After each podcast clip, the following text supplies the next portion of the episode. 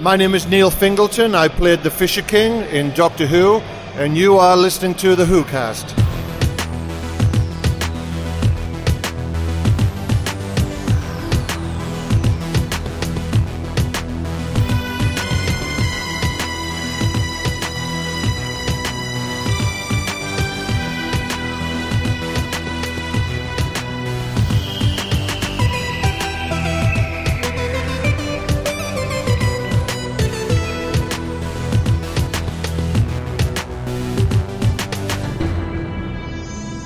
Hallo und herzlich willkommen zum Deutschen Doktor Podcast.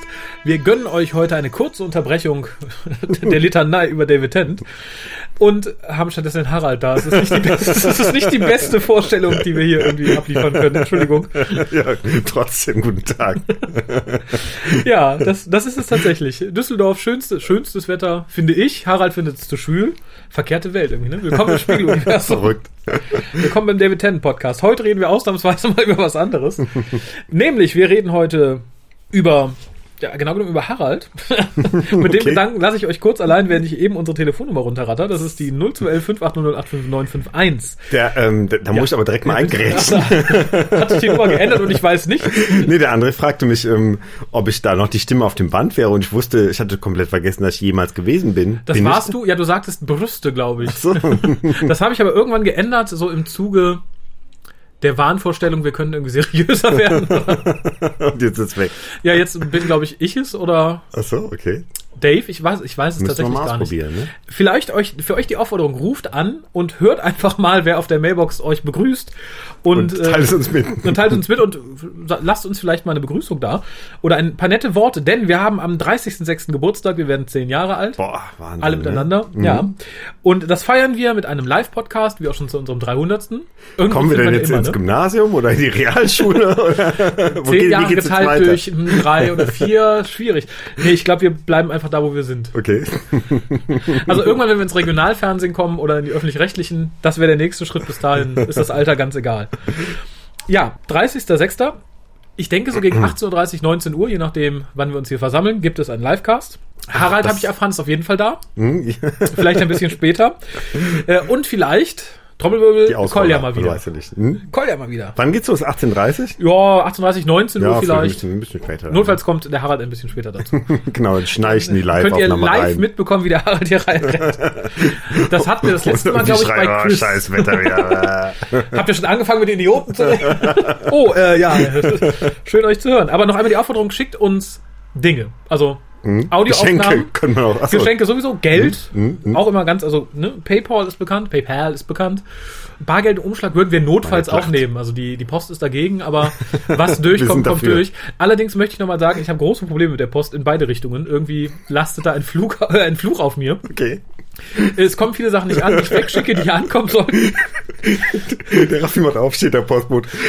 Es liegt nicht an Ihnen. Es liegt an uns beiden. Wir kommen einfach nicht miteinander klar.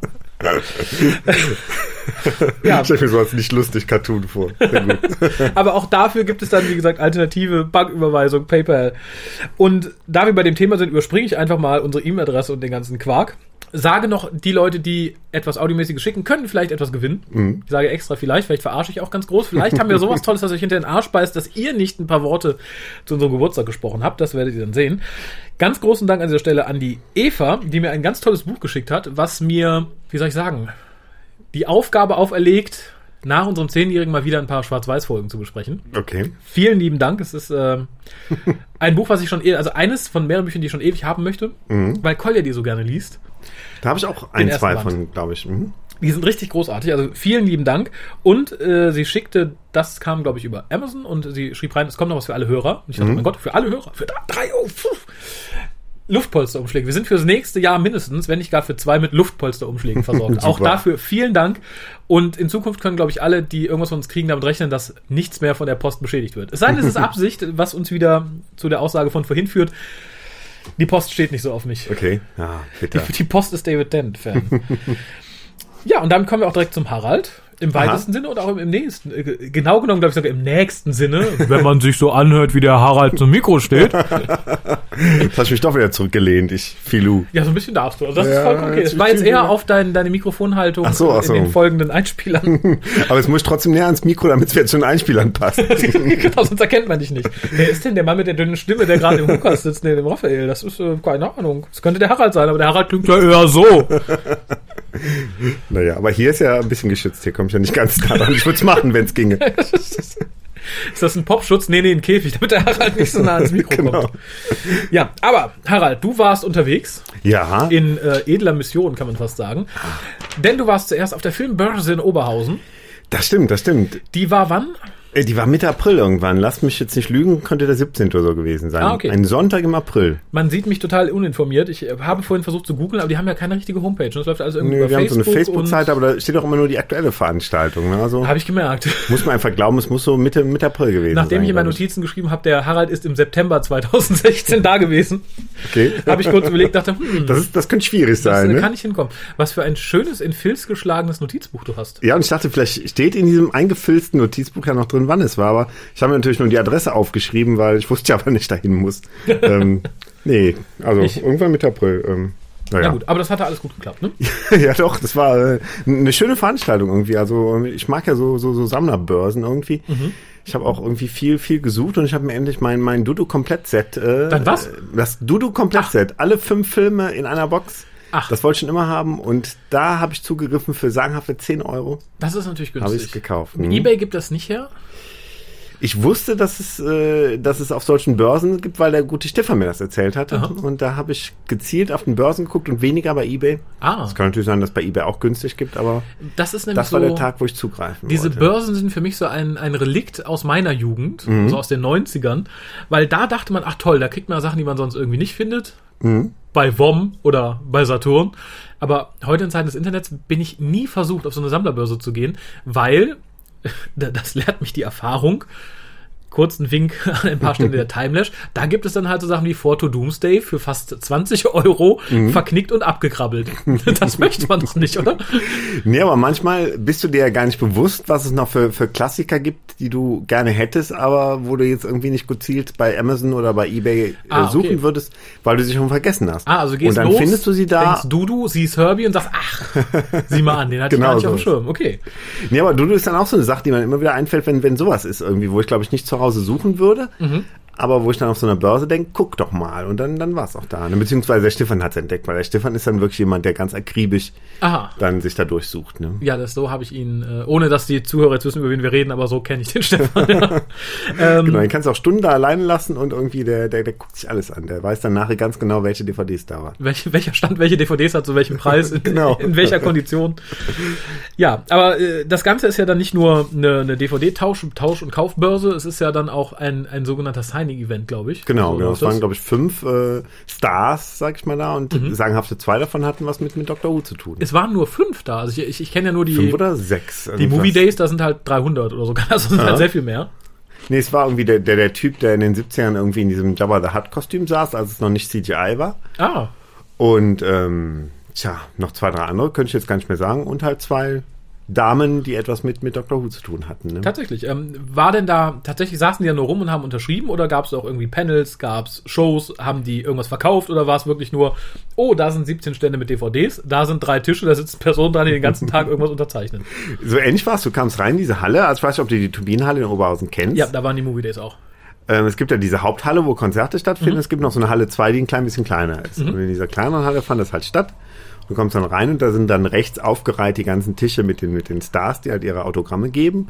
Und wenn du gerade ausgehst, hast du irgendwie so eine, so eine Snackbude irgendwie, Aha. wo du halt irgendwelche Snacks? Ruhrpott-Snacks zu dir nehmen Was kannst. sind denn Ruhrpott-Snacks Ja, außer Currywurst sagen, Schranke rot weiß. Reicht ja auch. Nee, äh, Pommes Schranke so. Ne? Genau. Und Käffchen halt. ja, und der ganze linke Teil, der da noch kommt, ist halt voll mit, äh, mit Ständen. Ne? Und der rechte Teil, da saßen dann diese armen fünf Schauspieler. Genau, genau. Tagtäglich. Und ähm, es gab keine Panels, aber es gab halt so Fotosessions. Das heißt, die Ah, ja. wurden mal äh, einmal am Tag für anderthalb Stunden da weggezerrt und mussten halt äh, sich fotografieren Vor die lassen. Karstadt-Fotowand gesetzt. Genau. Lächeln.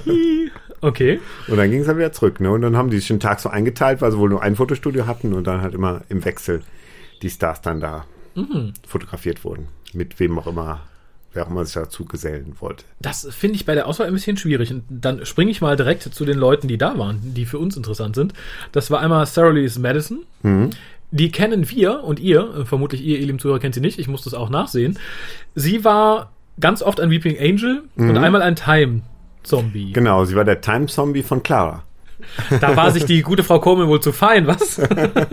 Nee, aber wahrscheinlich, weil sie ja in der gleichen Szene zu sehen sind äh, und weil der Time Zombie ja eh vollkommen entstellt ist, ging es ja nur darum, eine Frau zu finden, die halt die, die gleiche Größe hat. Du Ne? bist gleich groß und nicht fett, ich nehme mal. Ja, und ich war tatsächlich, als sie angekündigt wurde, dachte ich, aha, hübsches Ding. Also gerade auf dem, auf dem Foto von der Ankündigung sieht sie ja wirklich Bombe aus.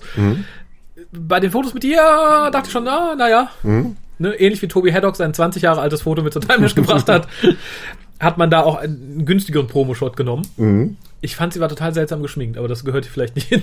Das mögen die beurteilen, die davon Ahnung haben. Ja, keine Ahnung, vielleicht war sie echt nur für den Tag gekommen, war morgens losgejettet, irgendwie schnell irgendwie ins Taxi Flieger. oder ins Auto, keine Ahnung. Nee, sah aber so in Natura auch, auch durchaus nett aus, also gut, gut aussehend, ne? Ja, also hässlich, hässlich war sie nicht, aber wie gesagt, es ist halt immer ein Unterschied, ne, ob man ein Promofoto da hängen hat Genau. und die Dame da sitzen. Ja, und du hast mit ihr gesprochen. Genau, genau. Und habe mal ein bisschen gefragt, ähm, zu Dr. Who habe ich sie befragt und auch warum sie so gerne in Horrorfilmen mitspielt, weil fast ihr gesamte Vita außerhalb von Dr. Who, das besteht eigentlich aus Horrorfilmen. Und das fand ich ganz, ganz interessant. So eine junge Frau, die halt sich diesem Metier verschrieben hat und ähm, da sagt sie, glaube ich, auch was dazu. Okay, dann hören wir doch einfach mal rein. Nice to meet you. I'm Harold from uh, the Who Cast, the German Doctor Who podcast. Nice to meet you. Nice to meet you. um, I would like to ask you a few questions about um, you playing uh, Weeping Angels for the new series and uh, playing a time zombie in uh, Journey to the Center of the TARDIS. Uh, my first question is um, how did it come? How were you cast for uh, the Weeping Angel? I think the first time you played a Weeping Angel was in uh, the episode Time of Angels. It was, yes. Um, well, I got a call from my agent asking for my measurements, um, and then a couple of weeks later, he phoned me back to say that he'd had an audition come through for Doctor Who. Um, then I turned up on set and I worked with the choreographer, and I think I was in there for about maybe 20 minutes, half hour with the choreographer. And then I had a phone call about half hour later to say that I had the job. So it was all very fast. Great. Uh, did you have a connection to the series Doctor Who before? Or Um, not well. My brother was one of the gas mask uh, people see. years ago, um, but yeah, I got into it like through my agent, then not through not through him. oh, great. So uh, you're an actress from from Wales? Or? Yes, Okay. yeah. So I think Doctor Who is at the moment a big thing in, in Wales. So must be uh, must feel like a big honor to uh, to be cast for it. Huh? Yeah, well, I was a big fan of the show before going on to it, so it was brilliant to be, finally be a part of it because I wanted to be a part of it for years. Um, and the fact that it's done in Wales, basically on the doorstep, is, is amazing. It really is. What are the special requirements, especially for your role? I think it's um, because you have to stand still a lot. It's a little bit different to perhaps other acting roles. Well, yeah, it's it's it can be very difficult to uh, play the angel because when you're in a graveyard and it's freezing, all you want to do is shiver. So yeah, it can be very difficult to to be that still. But uh, luckily, I do it, so I, I do my job. So yeah. And how long do you have to spend in, in makeup before? Um, it's about three and a half hours to put it on, and it's about an hour and a half at the end of the night to scrub it off. okay. Yeah. And then um, after playing uh, a Weeping Angel in a few episodes, uh, you were Time Zombie in uh, Journey to the Center of the TARDIS. So I think you were Clara's uh, Time Zombie. Did you have to um, adopt your acting to uh, a little bit to Jenna Coleman's style, or what were the requirements? Well, we worked a lot with the choreographer again. Um, we spent the day uh, off on our own because I worked with the other guys who played the Time Zombies as well. Um, and we just worked with the choreographer. And first of all, we kind of made the Time Zombie very animalistic, and it was more like, you know, kind of like crawling to the ground kind of thing. Um, then we showed the director, but he wanted something a bit more human, a bit more like the characters. So we worked on that then. Um, but yeah, because I'm taller than Jenna Coleman, and there's one scene where we're looking at each other through the glass. So I kind of had to like bend down a bit to, to try and get like eye level with her. Cool. And um, um, you are, uh, I, I, I watched your Facebook page uh, yesterday, and um, at the moment you're doing a lot of um, um, uh, web series. Uh, I think the, the latest one you're in is uh, Robin Hood. I read. Yes. Um, yeah, they contacted me about a month ago, um, and I think they're filming like a little teaser um, next month, and hopefully they'll be filming the series next year then. Okay. Um, and I read from your CV that you're doing a lot of, of horror movies. Uh, is it a personal favorite of yours that you're always a big horror fan, or is it just coincidence that you? Um, well, I I get scared watching horror films. I'm not very good with horror films, but I enjoy being in them. I enjoy being the person that scares people. Um, yeah, but you know, the a couple of the films that I've done horror films with the same director. Um, because he's he's a lovely guy to work with, and um, so he called me back a couple of times, and it's, you know it's always a pleasure to work with him. So, yeah, but he does a lot of horror movies. Is it strange to watch yourself in a horror movie? Do you also feel fear when you're watching a horror movie with yourself in it? Um, I I haven't really watched the films. Um, yeah, it's like I, I find it odd watching myself. I get really nervous watching myself. Um, but yeah, with one of the one of the films, there's a scene where um, a guy is like, I think I read in the script, he's ripping his skin off, and I thought I am not watching this film. I can't, I can't watch that scene. Um, but yeah, I heard that it went down well, so. Uh, okay. And um, what's next for you? What what other plans do you have for the future? Um, have you been asked for the next series of Doctor Who? Um, I'm not sure when the next series of Doctor Who is filming, but I hope that you know when they do film, hopefully the Angels will come back, and I hope that they'll bring me back with them.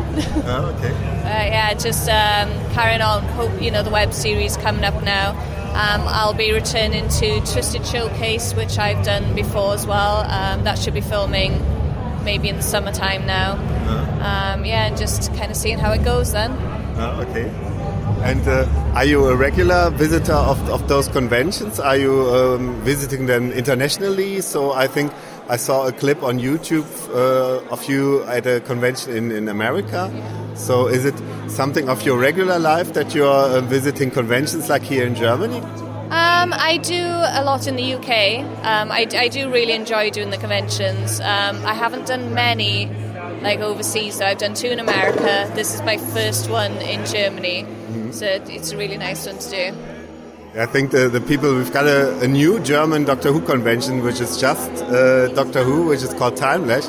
And I think the people doing it uh, were very keen on, on getting you for some future convention. So it would be nice to have you in a complete uh, Doctor Who surrounding. Yeah, hopefully in the future we hopefully I'll get there. Would be great. Thank you very much. Thank you. It was a pleasure. Thank you. Interessant. Also, das klingt für mich aber so summa summarum ein bisschen nach, ich muss meine Miete zahlen und nimm dann die Jobs an, die ich kriegen kann. Naja, sie ist ja noch sehr jung. Also ich denke mal, sie steht noch so ein bisschen am Beginn ihrer Karriere und, und, und guckt noch so ein bisschen und, und ich glaube, da macht es auch Sinn, irgendwie Sachen ähm, mitzunehmen, die halt so. Würde ich auch. Und wir besprechen ja heute noch eine Folge. Da erfahren wir, was der gute Sergeant Benton in seiner Jugend so gespielt hat. Genau, ja. Ist vielleicht ein ähnlicher Fall. In äh, 20 Jahren ist sie dann der Companion vom Doktor. Äh, nee, aber sehr, sehr schönes Interview insgesamt. Mir persönlich, hast du irgendwas von ihr mal gesehen? Weil ich habe mir so äh, ihre, ihre Vita so ein bisschen angeguckt und Ich stand habe ein bisschen ratlos vor dieser nicht allzu großen Liste. ich hab mir ähm, so ein paar von diesen Web-Series-Produktionen angeguckt und äh, würde sehr gerne mal den Film sehen, wo sie in irgendwie in so einem Horrorzirkus äh, mitspielt. Ähm, der sah ganz interessant aus, aber den, den, ich wollte den kurz vorher noch sehen, haben aber auf keinem Download-Portal gefunden und äh, war dann zu, nee, auf einem, auf, ich wollte Kein auf ein legales, äh, legales, Download-Portal ja, gehen, auf iTunes oder so. Und habe ihn dann nicht mehr rechtzeitig gucken können, deshalb habe ich nur Ja. so diese kostenlosen Webfilmchen von ihr gesehen, wo sie mitgespielt hat. Ne? Okay. Hast du da einen heißen Tipp, wo man mal reinschauen sollte oder soll man dann besser auf den Zirkusfilm warten? Na, ich denke mal, das sind so, so Serien, die man sich wahrscheinlich komplett ansehen muss, irgendwie, um dann wirklich dabei zu bleiben. Ich habe halt jetzt nur ihre Performances gesehen. Also wie gesagt, ich, ich freue mich noch auf den Zirkusfilm, dass ich den mal irgendwo, vielleicht mal auf einer Filmbörse. Das kann natürlich sein, ja. Wäre dann natürlich eine Marktlücke. Theoretisch hättest du ja ihr, ihr Säckchen mit DVDs daneben stellen können. Das wäre eigentlich ganz, ganz clever gewesen. Ne? Ich würde das tun, tatsächlich. Also ähnlich wie Andrew Cartmel auf der Timelash äh, sein Buch, Büchlein mitgeschleppt hat, hätte ich irgendwas in diese Welt entlassen, was man verkaufen kann. Ja, Von, von dem Hooker-Scramble mal abgesehen. Ich würde das auf jeder Con mitschleppen. Und ich würde es anpreisen wie Sauerbrot. Naja, auf der anderen Seite kriegen die für ihre Fotos ja doch mehr Geld, als meistens eine DVD kostet. Und die brauchen sie gar nicht mitzuschleppen. Die werden ja vor Ort gemacht. Ja, aber die kriegen ja nicht für das Foto das Geld. Also das Foto, was, du meinst das Foto, was sie mit den Leuten machen. Genau, genau. Also nee, aber ich dachte für Autogramme, die waren ja wahrscheinlich auch gegen, gegen Bares zu haben. Genau. äh, und da kann man natürlich sagen, na komm, Autogramm, da äh, nimmst du noch die CD zu, na, für einen Fünfer. Eigentlich schon, ich glaube, ich würde es auch so machen, wenn ich jetzt selber irgendwie Schauspieler wäre, aber Vielleicht ein Tipp fürs nächste Mal. Genau. Gute, Sarah. Ja, und dann gehen wir ganz flugs ans andere Ende des Spektrums. Altersmäßig, karrieremäßig und landen bei äh, Claire Higgins. Mhm, genau, Claire die ist ein Name, den habe ich auch noch nie gehört, glaube ich. Ja, und ich hoffe, ich habe mich nicht einfach ne? vertippt und sie heißt Claire, aber warum guckst du auf meinen Zettel? Ich habe dich gefragt, ob ich mich auf meinem Zettel vertippt habe. Warte, warte, ich muss noch schnell auf mein, meine schlaue. Nee, ich glaube, du hast tatsächlich vertippt. ah, Ja. Ach so, Claire mit G geschrieben? Ja. Nee, nee, schon mit C. ah. Ja. Na gut, dann ist sie schon rehabilitiert, die gute Claire Genau. Äh, für die Leute, denen der Name jetzt nicht sagt, oh Wunder, äh, die gute spielte Ohila, habe ich das richtig im Kopf? Ja, ich glaube, Und so heißt ihre Figur. Ne? Zwar die, die Oberschwester der Sisterhood of Khan. genau, die Oberschwester. und zwar im äh, McGann ähm, genau, im Night, McGann. Night of the Doctor und, und in der ersten Folge der, der letzten. Und in der letzten. Capaldi-Staffel. Und in der letzten, genau. sie genau. taucht ja öfter auf. Und ja, die Rolle finde ich toll, habe die Dame aber sonst auch, glaube ich, noch nie irgendwo gesehen, außer in Hellraiser. In den ersten beiden Hellraiser. Und auch nur, weil man es mir gesagt hat. Ist ja jetzt auch schon, das ist wieder das Spektrum, wo die gute Sarah gerade rumgurkt. Mhm. Da hat sie in Hellraiser angefangen. Ja, naja, ich habe die ersten beiden Hellraiser-Filme erst kürzlich gesehen. Ich hatte immer gedacht, Hellraiser ist so ein bisschen was wie Freddy Krüger, ist aber doch von der, von der Story ein bisschen anders, irgendwie Mhm. auch ein bisschen anspruchsvoller. Und äh, fand es dann dementsprechend sehr interessant, weil ich durch Zufall halt kurze Zeit vorher die beiden ersten Folgen gesehen hatte, die ersten, beiden ersten Filme, dass ich jetzt da mit ihr sprechen konnte. Und äh, ja, genau, sie hat also schon eine, eine ganz schön lange Vita ähm, hinter sich, ne? Und äh, genau, und hat jetzt zuletzt halt die, die Ober, die Obersister Die Oberschwester. gespielt. Ja, hören wir einfach mal rein. Nice to meet you. How are you doing? Uh, very, very well. Great. Is it, uh, no, I guess not, but is it your first time to Germany to a convention? Oh, that's my entrance music. Excuse me. Very dramatic. It is. It's very dramatic. Uh, this is my first time in Germany at a convention. Oh, great. So, um, yeah, um, of course, I want to ask you a few questions about your role in Doctor Who. You came to the series in uh, the prelude to the um, anniversary special, and it was kept very secret. Um, how were you approached for the casting? Was the casting also a very secret uh, project? Well, uh, the first I knew, my agent phoned me up and she said, "You're not going to believe this. Um, the 50th anniversary of Doctor Who." And they and they want you to be in it, and of course I was very happy because every actor wants to be in Doctor Who. But I wasn't supposed to tell anyone. Okay. for a while. But then we went and did it. Then a few weeks later, she said, You'll never believe this. They want you to go back. So I was very happy, and all my acting friends were very jealous. So a few weeks later, they already asked you if you want to come back for, for a full episode. yes, I th- uh, for two or three episodes, and um, I was thrilled, absolutely thrilled. Uh, in England, I don't know if you know, but Doctor Who has a special place. Yeah. And I saw the very first episode in 1963, and everyone wants to be in Doctor Who. So I was very happy to do the anniversary one, thinking, good, I've been in Doctor Who now, I can forget about it. But then when they said, we want you to be in these other episodes, I was very happy. Yeah, I guess so. so the first time uh, in the in the mini episode you played with Paul McGann, and and he told us that um, on the day of filming he got some um, little cards from uh, from the writer from Stephen Moffat. So it was very um, was very spontaneously. So he, he did it very very quickly. Um, uh, did you also have the feeling that it was uh, something which was made under the conditions of was was made very very quickly, very fast? Oh, it was very fast and uh, uh, unbelievably fast. I think we were there for two days, and so we did that, and then I went home from Cardiff and f- forgot about it. But when you're in the studio filming the program, of course, it just takes as long uh, as yeah. it takes. Uh, you know, and uh, some of those scenes are pretty difficult to film. Ah, okay. And how was it working with Paul McGann? To us, he seems such a such a nice guy, such a Paul's a lovely guy. I mean, I you know I've known Paul and off for years and years. Um, and, and it was lovely to see him back as the Doctor. Maybe he will come back one day as the Doctor. yeah, that would be great. I, th- I think a lot of the fans would like it. And how uh, can you compare a little bit working with Paul McGann and working with Peter Capaldi, which I guess are two, two very different actors? Oh, completely different. But as I think I first worked with Peter in the 1980s when I did a series with him. So uh, these actors all know each other. You know, it's not like we're meeting each other for the first time. So we all, we all know each other, and uh, you know, it, it it's wonderful. Yeah. I remember saying to Peter on set, "What do you feel like?" And he just grinned and he said, "I'm the luckiest bastard in the world. I'm Doctor Who." I said, "I know how you feel because we're if you if you were a fan of that program from a child, it, you want to be in that." Yeah, of course, and Peter Capaldi was. And did you also stay with the series? Did you also be a fan during all the time? Since I was seven years old, Ah, okay. and saw the very first one. Ah, great. Very fast. November the 21st, 23rd, 1963. Ah, great. It was also the day that John F. Kennedy was assassinated. Yeah. Do you know in England what people were talking about the next day? Not John, JFK. They were talking about this new program, Doctor Who. Wow. Uh, great. Uh, and you, and you stayed with it. You you kept on watching. Uh, all, all throughout my life. Uh, oh, great. So it must be a very big honor to, to play in it. Yeah, and, and all my friends are jealous. You know, when I did the after I did the video, uh, all my acting friends said, "Oh, that's very nice for you. You know, you've been in Doctor Who. You can forget about it now." And so they sent me the scripts to, to be in the series, and all my actor friends were like, "Okay." Great.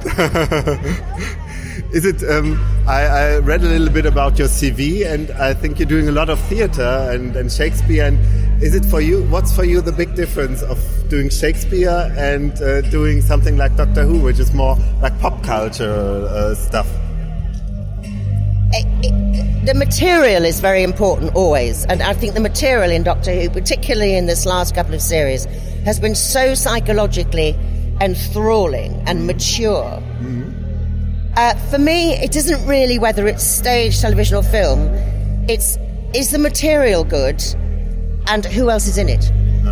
I see, I see. I think in Germany we make a di- people make a big difference between pop culture and high culture, and I think in, in Great Britain it's a little bit different. I think it's more like what you say that that they, the people care about if it's written in a good way, and not so much if it's Shakespeare or if it's Stephen Moffat. Yes, yes, I, I understand. I think you're right. I think maybe in England there's less of a difference between high and low culture. We wouldn't even use those terms. So I think uh, uh, uh, culture is things that wh- whether whether it's opera or whether it's Doctor Who, if it's very good of its kind, then it's then it's good culture. Ah, okay. Yeah. But um, uh, I read a few interviews with you, and you said, but you feel more um, um, um, at home at the at the stage, actually. So Well, there's a big difference in the mechanics, the tec- Yeah, huh? technical thing about about acting. Uh, Most actors prefer, in the end, to be on stage because when the curtain goes up at half past seven, comes down at half past ten, two or three hours later, you're in complete control. There's no editor. There's no cut after two seconds. There's no this. There's no that. You go all the way through. Of course, in um, uh, television film, you're filming at 8 o'clock in the morning till 7 or 8 at night in two or three minute bursts. so, inevitably, it's better for an actor to have two hours, not two minutes. Uh, I see. so um, I came very lately to your uh, to your Hellraiser movies. Uh, the friend of my sister said you have to watch these, uh, at least the first two. Once was it um, like one of the, your first steps into into film, or um, at this time because it was very early in your career? I don't know. I think I'd done some films before that. I'd done a lot of television. The medium wasn't a surprise at all. I see. It's Just a film. Yeah. Well, we didn't know it was going to be successful. uh, okay. But it was a great success at, at this time. Yes, huh? it's such a low budget. We thought we'd go straight to video. So, of course, all of us were very surprised. Uh, yeah, I see. So, what's your plans at the moment? What What are you doing um, in in the last days, or are you at in the theater again? Are you filming again? Um, this year, probably uh, theatre. And then I'm not sure. I might be doing some television in the autumn, but Okay. don't know yet. Could it be a return to Doctor Who or something else? You'd have to ask them. It's all. Yeah, uh. Doctor Who is the most secretive program in the world. I see. I see. yeah, great. Um, thank you very much for your time.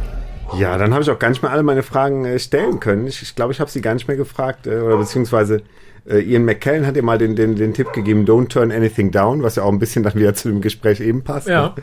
Äh, aber ich glaube, da, ja gut, es waren ja auch nur acht Minuten, die wir hatten oder so. Ne? Das, da kann man ja nicht alles fragen. Ne? Das stimmt. Wie war das denn reguliert? Hat da jemand mit der Stoppuhr gesessen oder? Nö, nö, nö. Aber also man merkt auch irgendwann, dass so das Interesse weg war oder beziehungsweise dass sie dann irgendwie auch Erschöpft So war in dem Alter. und äh, dann merkt es in acht Minuten ist glaube ich jetzt besser besser zu gehen. Ne? Wenn man es schon selber merkt. Obwohl ist gut. Ich habe auch schon Interviews gehört, da wurde dann einfach, äh, wie sagt man, äh, gibt es eine deutsche Sprechung für to overstay one's welcome? Ich glaube nicht, oder? Da merkte man halt sehr deutlich, dass man den Punkt überschritten hätte, wo man hätte gehen sollen, in Würde. Insofern, äh, interessant war das Gespräch auf jeden Fall, fand ich, muss ich sagen. Ja, wie war der Andrang bei den beiden? War da viel los oder hatten die eher Zeit, irgendwie einen Pulli zu häkeln? Ja, also ich war jetzt, äh, wir kamen, also A kamen wir nicht direkt als, als erstes dahin, also wir waren jetzt nicht irgendwie Punkt, was wollen die aufmachen, 10 Uhr oder so da. Und dann haben wir uns auch erstmal umgeguckt, das heißt, es war glaube ich schon so mehr so Mittagszeit und, und da war es dann tatsächlich auch ruhig. Also ich denke mal, dass viele Autogrammjäger auch direkt ähm, zugeschlagen hatten und äh, Wenn die Handgelenke noch frisch sind. genau. Hast du Und die war ein Autogramme bisschen- mitgenommen? Nee, nee, habe ich nicht. Auch ein Kardinalsfehler. Also da fragt man doch als erstes und sagt, oh, Nee, was irgendwie, nee, ich wollte meine To-Do-Box noch kaufen. Ich muss dann jetzt auch gehen, ich muss die Dudu-Box noch kaufen. Germans. Nee, das sind auch Leute, ich habe ja, ich bin ja nicht der große Autogrammjäger, ich habe hier zwar ein paar hängen, aber die sind halt von, von den großen Tieren. Ich brauche vom Weeping Angel hinten links kein Autogramm, glaube ich. Also ohne der Guten irgendwas Böses zu wollen, aber Ja, ich, ich wüsste halt irgendwann nicht mehr, wo ich die Autogramme irgendwie hinhänge. Ne? Also ich habe jetzt so eine so eine Handvoll irgendwie und äh, dann rahme ich die auch ein und irgendwann, auch. also die muss ich auch irgendwann mal an die Wand hängen, aber dann ist ja auch irgendwie die Wand, irgendwann die Wand zu Ende. Ne? muss ein größeres Haus kaufen. Lernst du von Ja. nichts von Kolja. Deshalb glaube ich auch so irgendwie die Doktoren und so und äh, ja, von Lee Sullivan wollte ich ein Autogramm haben. Mhm. Ah, ja. Das fand ich ganz, ganz, ganz cool, auch irgendwie auf, auf so einer Zeichnung von ihm. Und ähm, aber ansonsten glaube ich, wenn ich so mal alle Doktoren habe, die noch leben, dann dann reicht mir das auch so autogrammmäßig. ja, sehe ich, sehe ich und ähnlich. ich habe ja Patrick McNee, das äh, Nein, ja doch. wo hast du das denn her? Ja, Also damals, kurzem? da, da lebt er halt noch. Ja, ja, ne, als ich, also vor kurzem ist habe. halt, ne, aber äh, irgendwann, als ich, äh, ich glaube, ja, vor zehn, vor gut zehn Jahren oder so, ne, habe ich mir das noch besorgt. ach, ne? aber bestellt, du hast ihn nicht persönlich. Nee, nee, nee, ich habe das äh, in Amerika bestellt und dann, dann kam es auch irgendwann brav. Oh, Ja. das ist natürlich, das sind Schmuckstücke, finde ich. Und Christopher Lee, dessen Autogramm hatte ich ja bestellt, ein paar Monate bevor er gestorben ist und es kam nicht mehr an. Also es, Oh. äh, ja. Das wäre eine Schande, oder? Wenn überall in den Zeitschriften Christoph Lee stirbt beim Autogramme geben und du siehst gerade noch das Bild Haare. Du weißt genau, okay. Hat er Probleme mit meinem Namen gehabt. Ha, ha, ha, Ich glaube, dann hätten mich die Fans schon längst gekillt, oder? welche Haare war das? Von dem hätte ich auch echt gerne ein Autogramm gehabt, aber nun, nun ist es spät, ne? Das Ian stimmt. McKellen ist noch so jemand, wo ich glaube ich gerne. Ja, da würde ich mich auch beeilen. Ja, also man ohne fragen, jetzt den Teufel an die Wand malen zu wollen, aber Ian McKellen wird meinen 50. glaube ich nicht mehr mitmachen. Okay. Wäre wär ganz nett, wenn er so Wenn er vorbeikäme, vorbei ne? oder vorbeigeschoben. Ne? Aber äh, apropos schieben, ich meine, man sieht ja am, am Yuppie, ist das. Man kann auch 200 Jahre alt werden. Ja. irgendwie. Ob man dann Nee, unterschreiben kann, ist die andere Frage. Ne? Ja, das hat mich jetzt so ein bisschen daran bestärkt, doch bald mal auf Ian McKellen irgendwie zuzutreten, ne? Oh, das ist, das möchte ich sehen. Hallo! Wir fangen ihn einfach irgendwo in London ab. Genau. Würden Sie mal eben, und Sie kennen doch Patrick Stewart, oder? Das wäre doch jetzt auch. genau, von beiden zusammen irgendwie. Das wäre so ein schöner, den würde ich glaube ich auch noch mitmachen. Ja. Vor allem in ihren, ihren Straßenklamotten. Ich finde die Fotos, die die beiden teilweise irgendwie bei Facebook oder so posten, ja immer so klasse. Das, das wäre sehr cool. Ja. Die beiden zusammen irgendwie. Ja. Oder Arm in tatsächlich. Arm. Arm in Arm. Ja, oder tatsächlich mit Sir Derek Jacobi dann so im, im Wisches, im Wisches Wohnzimmer. Das wäre das wär so ein, ein weiterer Fotoshoot, den ich gerne mitmachen würde. Aber wir sind noch nicht fertig. Ja? Ja, warum, warum klingst du so überrascht? ja, kommt noch was? Du warst nämlich noch woanders Ja, auf der, auf der Roleplay Convention, Roleplaying Convention in, in Köln, in Köln. Mhm. was ja äh, angeblich das größte Fantasy-Event der Welt, Europas irgendwie ist. Kölns? Kölns. Ich, ich, weiß, ich es nicht. aber eigentlich auch eine ganz schöne Sache. Also es, es klingt ja so, als wäre es wirklich schon was für Rollenspiele, aber es ist halt irgendwie eine ganz, ganz bunte Mischung. Ist es, glaube ich, auch schon länger nicht mehr. Ich glaube, Kolja war ja vor drei Jahren auch mal Mhm. da und da hat der gute Herr Vogel einen Vortrag gehalten. Der hält jedes Jahr einen Vortrag. Hat er dieses Jahr wieder einen Vortrag gehalten? Ja. Über irgendwas, was ich mich glaub, aufregt? hatte sogar oder? mehrere Themen irgendwie. Ich Ah. glaube, er hatte ähm, generell Fantasy-Filme. Okay, kann ich mit leben, ist mir egal. Und das andere war, Bushaltestellen. weiß ich gar nicht mehr. Aber er hat noch ein zweites Thema irgendwie. Ah. Äh, irgendwas mit, auch irgendwie, so, auch so, so ein übergreifendes Thema, glaube ich, irgendwie. Okay, ja gut. Also lange- nichts, nichts Dr. Who-mäßiges, aber ich glaube, als ich zuletzt da war, also als ich davor, ich glaube, vier, fünf Jahre vorher da war, da hatte er auch irgendwie ein Dr. Who-Thema. Da war, glaube ich, auch, hatte auch, glaube ich, sein Dauerthema äh, Setbesuch bei Dr. Who. als, als Workshop auch noch. Ich wüsste mal gern. Als Workshop. Ja, ich glaube, das heißt dann einfach Workshop. Das ist jetzt so. wahrscheinlich schon erzählt. Ne? Also Und dann müsst ihr man als dahin Workshop schreiben nennen? und dann nehmt der Gummibärchen mit und, hm, und zieht die Hose bis an die Achseln hoch. Nee, ich glaube, der ist aber so ziemlich jetzt ja da. Also wenn, wenn Ja? ich in das Programmheft gucke, dann steht irgendwas mit, Robert Vogel. Okay. Der interessanterweise war er auch ähm, auf der auf der Filmbörse. Da hat er auch seinen Stand aufgebaut. Also habe ich ihn auch gesehen. Achso, ja, irgendwie muss er sich über Wasser halten, ne?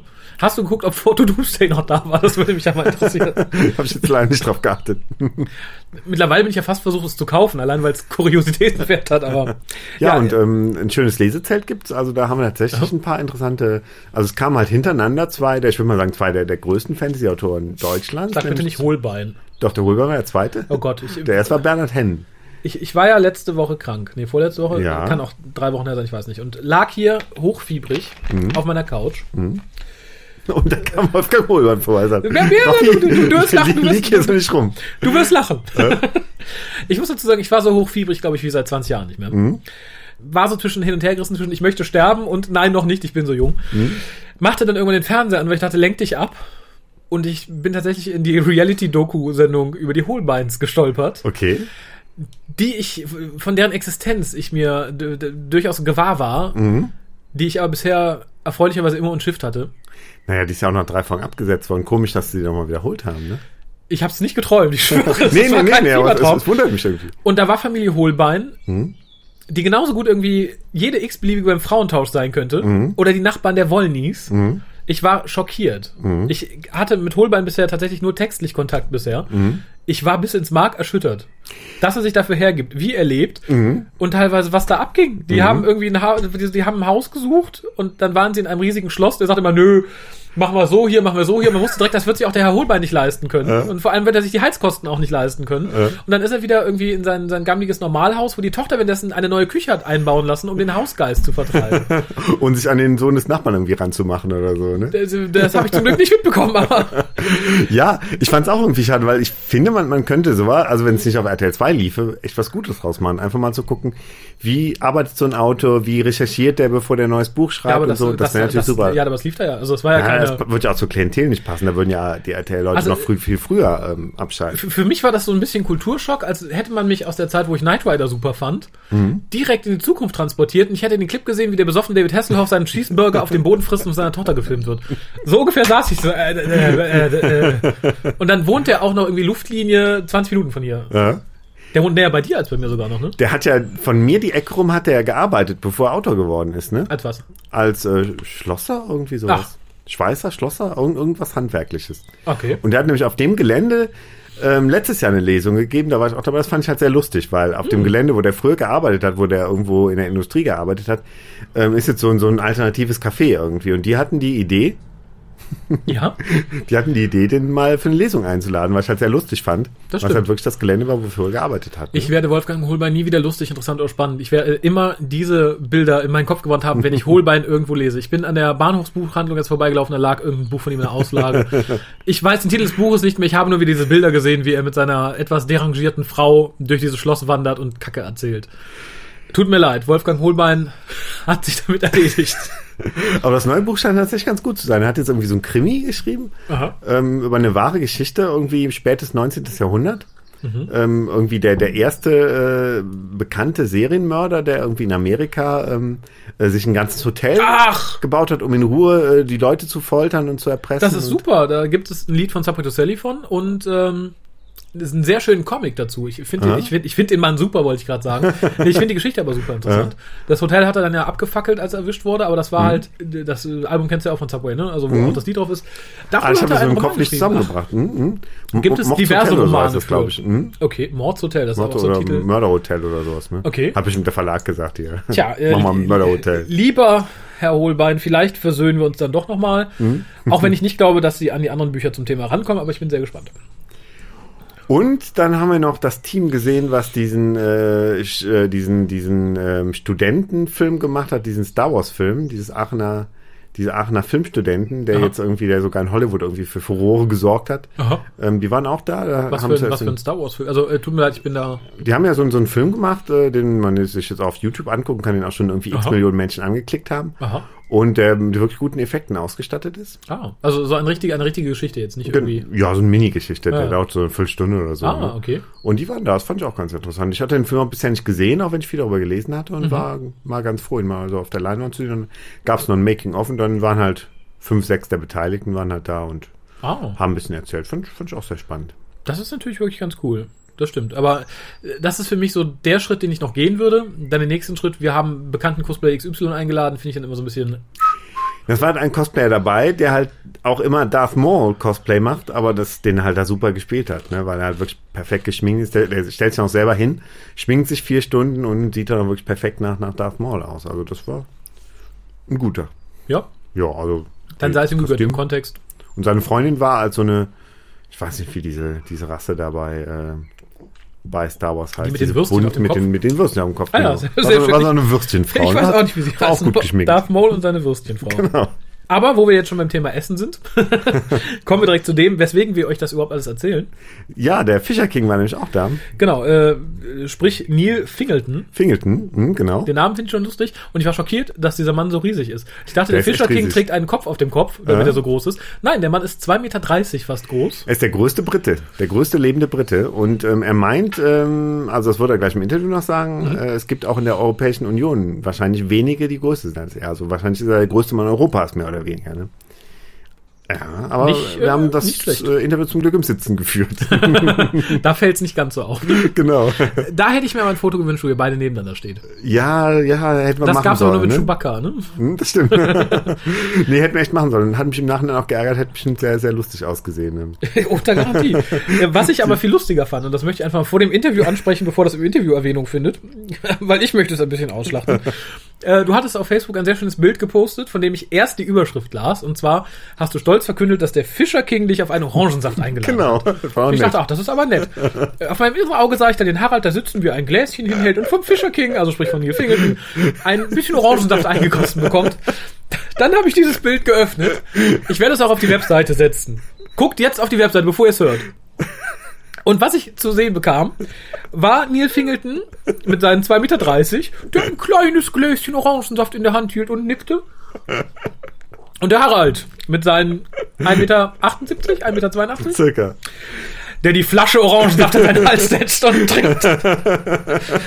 Da frage ich mich, ist da der lila Kegeldieb mit dir durchgegangen? Oder ha- hat er gesagt, möchten Sie einen Schluck? Gluck, gluck, gluck, gluck, gluck. Ja, dann nehmen Sie, ich nehme dann hier den Rest, ich war eh nicht mehr so durstig. Ähm, weiß ich nicht, hast du gesagt, das Glas ist dreckig, oder? Nee, es gab kein zweites Glas. Und also, also, also er sah, dass ich nach einem Glas suchte, sagt er, trinken Sie doch direkt aus der Flasche, ich habe noch mehr Flaschen. Ach, Das habe ich dann auch gemacht. Wer, wer, wer würde denn dem Fischer King widersprechen? Also, ja, der, der hat wahrscheinlich von Lee Sullivan gehört, was ihm sonst geblüht ist. oh, das ist doch der, der vom Hookast. Möchten Sie Orangensaft? Bevor der hier mit meinem Orangensaft verlustig geht. Ja, äh, Ja, und, schönes ähm, Bild. Das sind so Sachen, die hält man gern für die Nachwelt fest. genau. Und äh, ja, nachdem du dann deine Flasche Orangensaft ausgetrunken hast, hast du ein Interview mit ihm geführt. Genau, und äh, da hat er ein bisschen was über seine, er ist ja, er war, ist ja ehemaliger Basketballspieler Mhm. und er hat so ein bisschen was erzählt, wie es denn vom Basketballspieler äh, weitergegangen ist in seinem Leben bis zum Fischer King. Dann hören wir doch mal rein. Gerne. Um, hello, Mr. Fingleton. Nice to meet you. Um, um, you're here, we're here at the um, role-playing convention in Cologne, and um, I'm uh, talking to you because you played uh, the Fisher King in the last season of, of Doctor Who. That's right. Um, I played the Fisher King. Um, it was uh, it was a fantastic character to play because um, it's alien-like qualities. I guess it's with, with my natural height and, and also with how the costume looked. Um, I would. I've been told that it could be the best, maybe one of the best villains that uh, Doctor Who has ever seen. You know, with the, with the height and the costume, which which was fun. Um, talking about the height of the character, um, I read in the internet you are the uh, the largest person in uh, in the European Union. Yes, um, I'm the tallest man in the United Kingdom at uh, two meters and thirty-two. Um, as far as uh, Europe goes, I'm not sure if I'm the tallest in Europe, but uh, I'm sure I would be right up there with somebody. If, if, if somebody is taller, then it's fair enough. Um, you um, in your earlier career, you've been a professional uh, basketball player. Uh, can you tell us something about the way from the professional basketball player to the professional actor?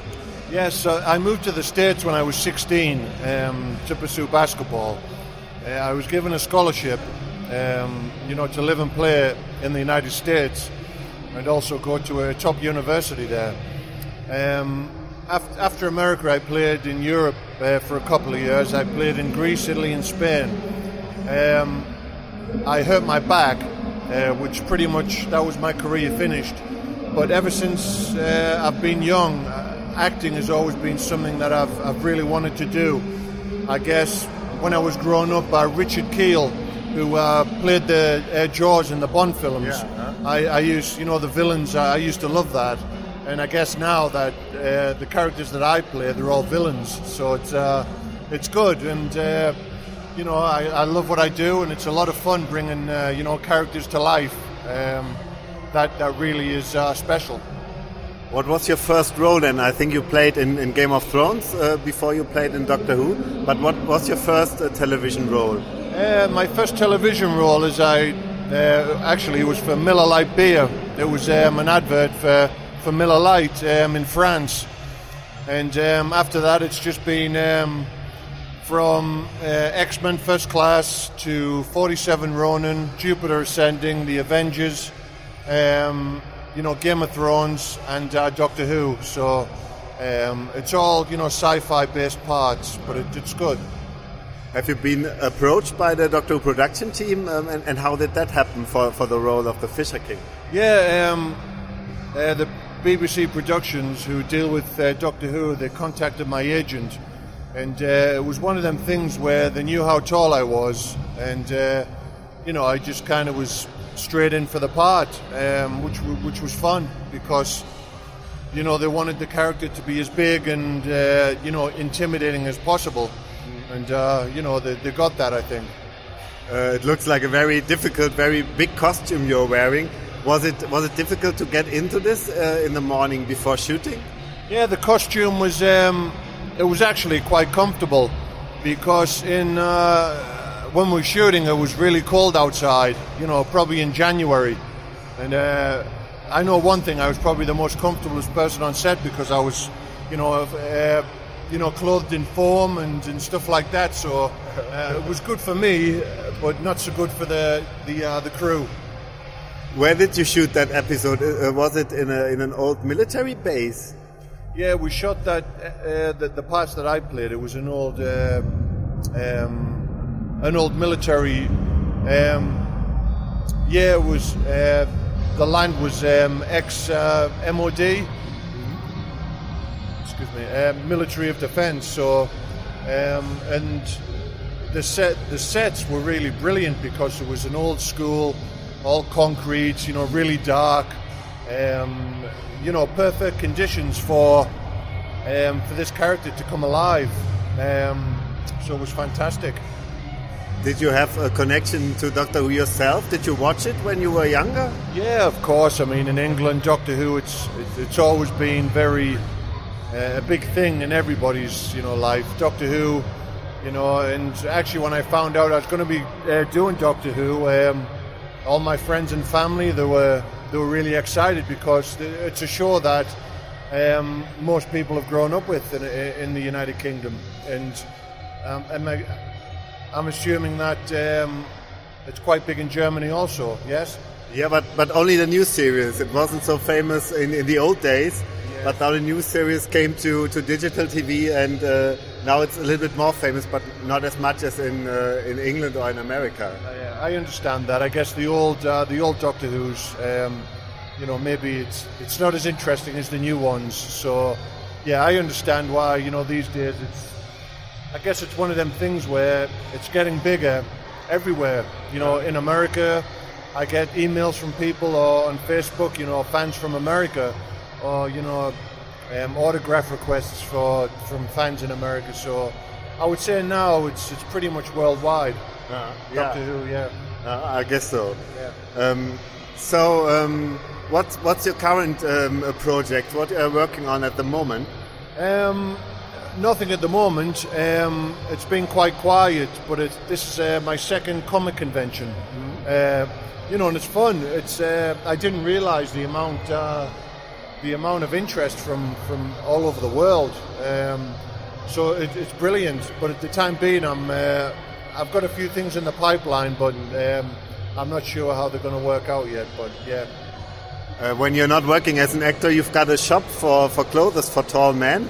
Is it? Um, uh, did, did you start this business because you noticed that it's difficult for, for yourself to get clothes in in, uh, in your size? Yes, when I was growing up, um, clothes was always very difficult. Um, you know, jeans, shirts, or anything like that. So, um, a friend, we decided to open up Seven Foot Seven, where um, where tall men can actually buy stylish clothes like jeans, shirts, coats, shoes, you know, stuff like that. Because it was something that I wanted to to do for for, for personal gratification.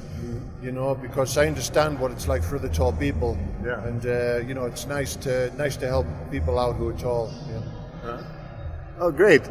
Yeah, thank you for, for taking the time. Ah ja, sehr, sehr schön. Und wie ich ja weiß, ist der Harald selber ein großer Fan vom Beißer, aber leider nicht groß genug, um es Nee, zu leider tun. nicht. Zwei von mir können vielleicht so übereinander den Beißer spielen. Wir sind der so. Beißer. Ja, wenn eine deiner Schwestern überredet bekommst, Genau. dann wärst du vermutlich immer der untere Part des Autos.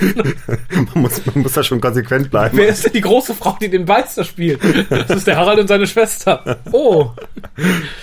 Äh, ja, aber ich glaube, viel mehr kannst du mit der Größe auch nicht machen. Basketball oder maske maskierte Schauspielerei.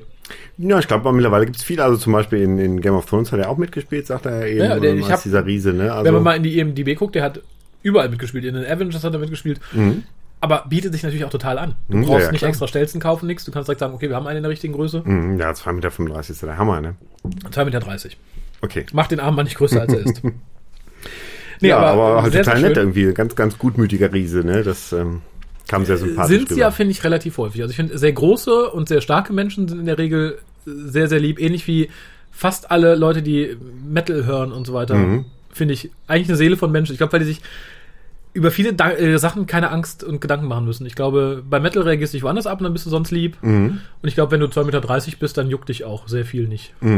Außer vielleicht ein Bett in der richtigen Größe zu finden. Ich hatte eher umgekehrt gedacht, dass, dass man merkt, wenn man so groß ist, dass Leute erstmal übermäßigen Respekt haben, vielleicht erstmal zurückschrecken und dass man dann irgendwie sehr freundlich sein muss, um die Leute wieder einzuladen, dann doch irgendwie näher zu kommen. Das also das war so meine sein. Theorie irgendwie. Ich ne? beiße nicht. Na gut. Nee, aber echt ein netter, netter Typ. Ich muss zu meiner Stande gestehen, Okay. zu meiner großen Schande, dass ich, nachdem du mir sagtest, der ist da, soll ich da hin, in mich gegangen bin und lange überlegt habe, warum mir der Name Neil Fingleton nichts im Zusammenhang mit Slipknot sagt. Ich habe mich wirklich gefragt, welches Instrument er da spielt und habe Ja. überlegt, überlegt, bin ich drauf gekommen. Aber der Fisher King wurde natürlich nur gesprochen Genau, genau. von dem Slipknot-Menschen. Er, er wurde geschrien. Also es gab, es gab eigentlich drei Leute. Also es gab den, den Neil Fingleton, der ihn Mhm. gespielt hat. Es gab den Menschen, der ihn gesprochen hat. Und es gab diesen Slipknot-Sänger, der der einmal nur viel geschrien Schrei hat. Der hat nur gemacht. den Schrei gemacht. Genau. Dann möchte ich den Menschen kennenlernen, der ihn gesprochen hat, denn die Stimme fand ich gut. Mhm, okay. Das, der war jetzt leider nicht da. Nee, ich der hat, der, die, die haben da, der hat da, glaube ich, auch, obwohl wenn er professionell viele Fantasy-Figuren schreit, Mhm, okay. äh, spricht. Ja, keine Ahnung. Vielleicht jemand, der mal irgendwann dann wieder bei Big Finish oder so auftaucht. Ne? Hat Das schon mal kann ne? natürlich So, sein. hm, So wie so Moment aussieht, bestimmt. Die haben ja auch für die David Tennant-Hörspiele alles an Schauspielern und so weiter zusammengekehrt aus der New Series, was sie kriegen konnten, Mhm. glaube ich. Ich finde das Wahnsinn, dass die dann auch so Leute wie den, wie den War Doctor kriegen und so, ne? Also das, Ja, die haben, die scheinen es irgendwie rauszuhaben, ne? Ich glaube, die haben mittlerweile auch genug Geld in der Hinterhand, um, Mhm. um da ein bisschen was rauszuziehen.